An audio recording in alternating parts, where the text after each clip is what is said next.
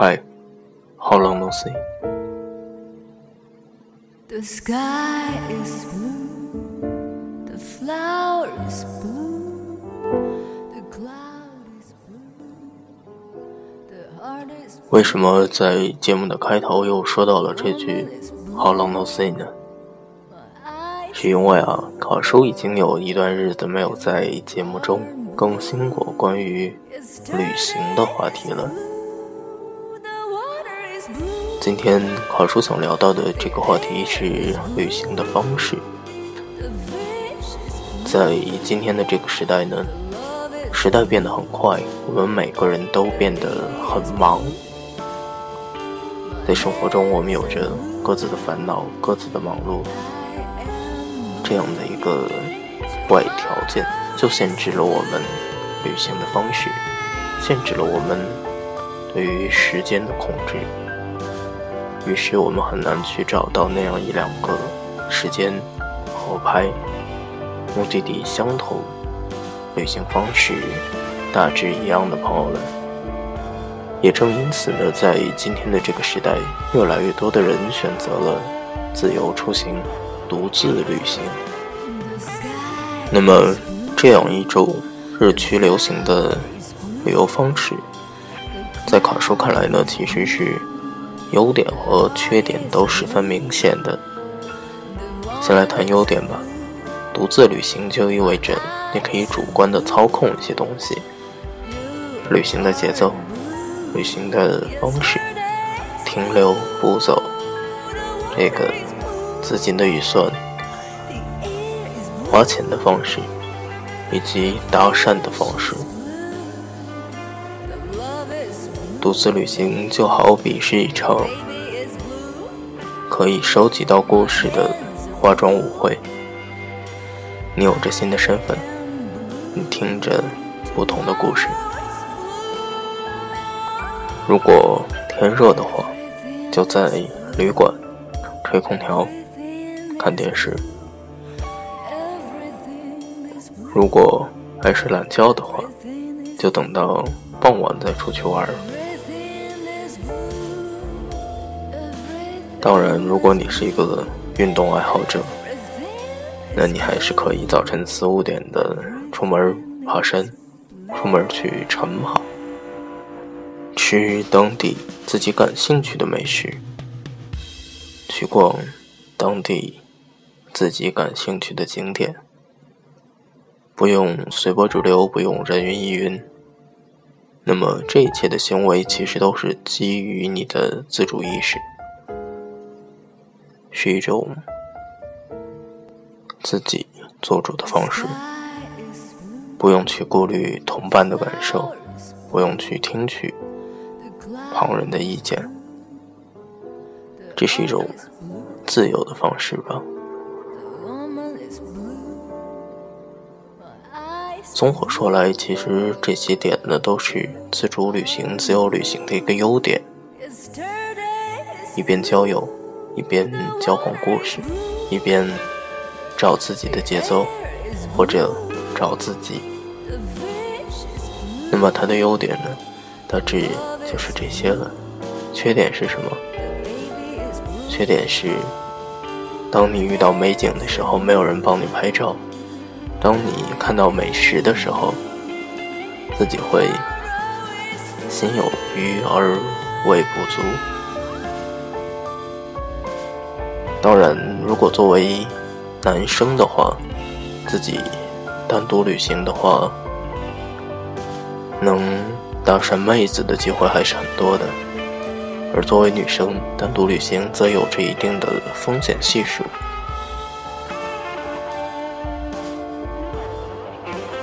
卡叔其实一直都不是一个人性本恶论的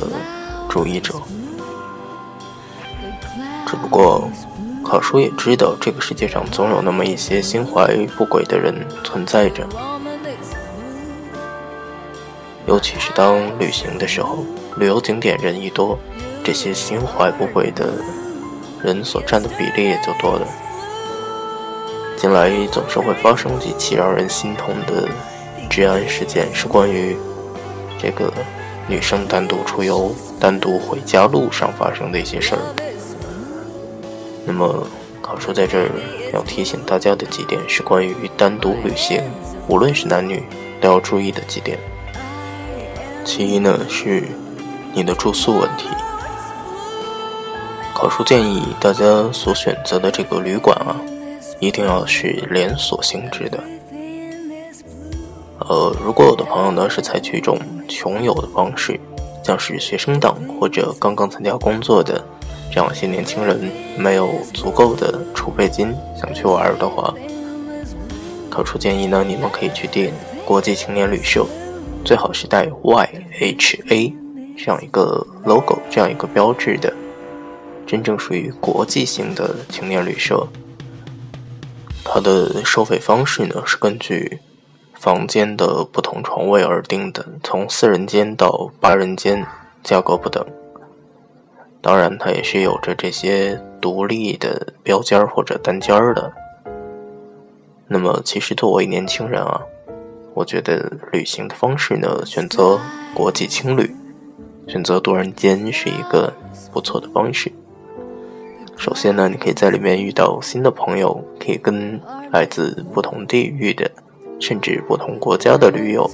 去交换一些旅游经验。一般情况下呢，会有惊喜出现，比如说可以去规避掉一些当地这个不好玩的、不好吃的这样一些东西。大家可以互相吹牛，互看自己的家乡、自己的见闻。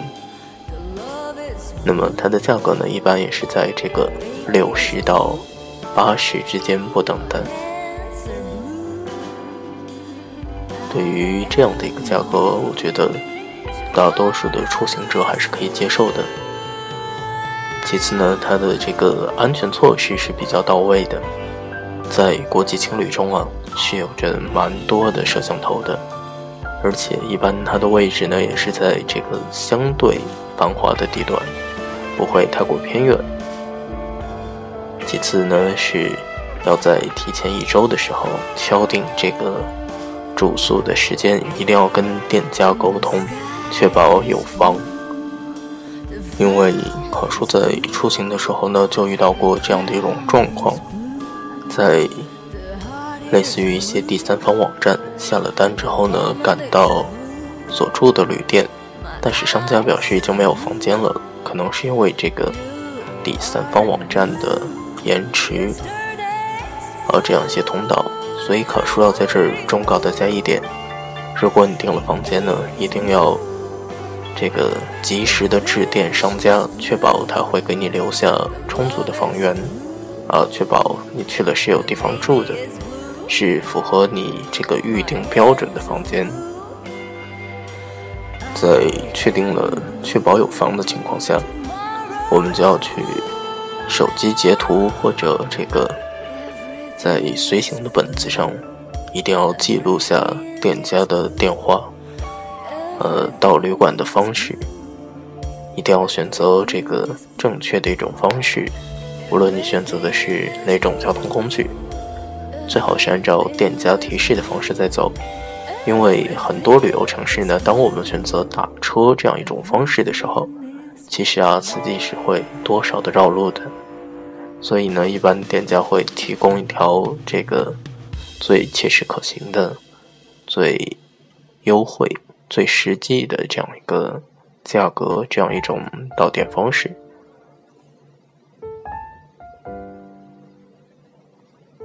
说完了住宿的问题呢，就要说到这个衣食住行。只不过我们先说了住，现在说衣。其实考叔认为啊，当我们单独旅行的时候是不用带太多的衣服的，因为一个人在旅行的途中呢，如果你的箱子过重，它会成为一个有形的负担。而且，其实考叔一直是这么觉得的：到一个新的地方，买上一套或者两套当地的、当地风格的衣服，在当地穿。在离开的时候呢，这些当地的衣服也就成为了一笔可贵的回忆。所以在衣服上啊，考叔是认为不用带过多的东西。那么要带的呢，通常是雨伞、药品，因为我们到了一个新的地界，是很容易出现水土不服的状况的。还有这个防蚊喷雾，啊，防蚊虫叮药，以及一个简易的医药包。这个大概就是考叔能想到的一这一块了。其次呢，就是我们在旅行的途中啊，因为是一个人出门旅行，那么就一定要记得把这个贵重物品要分开放。呃，每天身上带一些现金，然后带一张卡就够了，剩下的可以选择锁在箱子里。那么，如果你住的是青旅这样的一些这个酒店，这样一些经济型酒店的话，那么可叔是建议你把箱子啊、贵重物品这个寄存在前台的，等有需要的时候再去里面去拿，再去里面去索取。尽管这是一个略微繁琐的步骤，但是它可以最大限度的保障我们的财产安全。再其次呢，是当我们到了一个陌生城市的时候啊，最好是跟当地的服务员去了解一下当地的文化，尤其是到了一些少数民族、一些有着自己特色的地域的时候呢。我们就要务必注意一些当地的信仰、当地的一些风俗习惯，减少发生冲突的可能性。最后，可叔想说的是，这个如果要单独出行啊，一定要时时跟家中保持一个联系。尤其是女生的话呢，如果你选择的城市啊是一座陌生的城市。那么，考叔建议你的交通方式最好选择大众化的，比如说是公交车、地铁。当然，如果要打车的话，考叔也建议你选择这个通过手机软件来打车，快滴去哪儿或者一号专车。因为当我们用这样一种方式来打车的时候呢，你的这个行程啊是会被全程追踪的。这样呢，无意间也就加大了你的安全系数。同时呢，一定要在这个异地谢绝黑车。当然，如果有紧急状况，打不到车，有这个比较赶时间的话，如果坐了黑车，也一定要记得用这个手机把车牌号拍下来。其实这一幕呢，是可以让司机看到的。然后上车的时候呢，最好保持着跟朋友或者家属打电话这样一个过程，让司机知道，呃，你的朋友和家属上了他的车。尽管这些小细节都是相对繁琐的，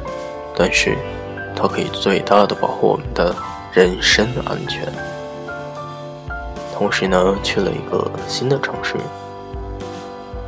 独自旅行。最值得注意的一点呢，就是不要去喝过多的酒精饮料，因为在陌生的城市，如果你因为酒后啊出现一些不适反应，那么是没有人照顾你的。可能会有朋友认为这样的一种游玩方式是不尽兴的，但是考叔想说的是，如果选择了这个独自出行，那么。其代价可能就是这样的一些小细节，你要注意。当然，你也会获得更多的空间去搭讪、去交友、去收集故事。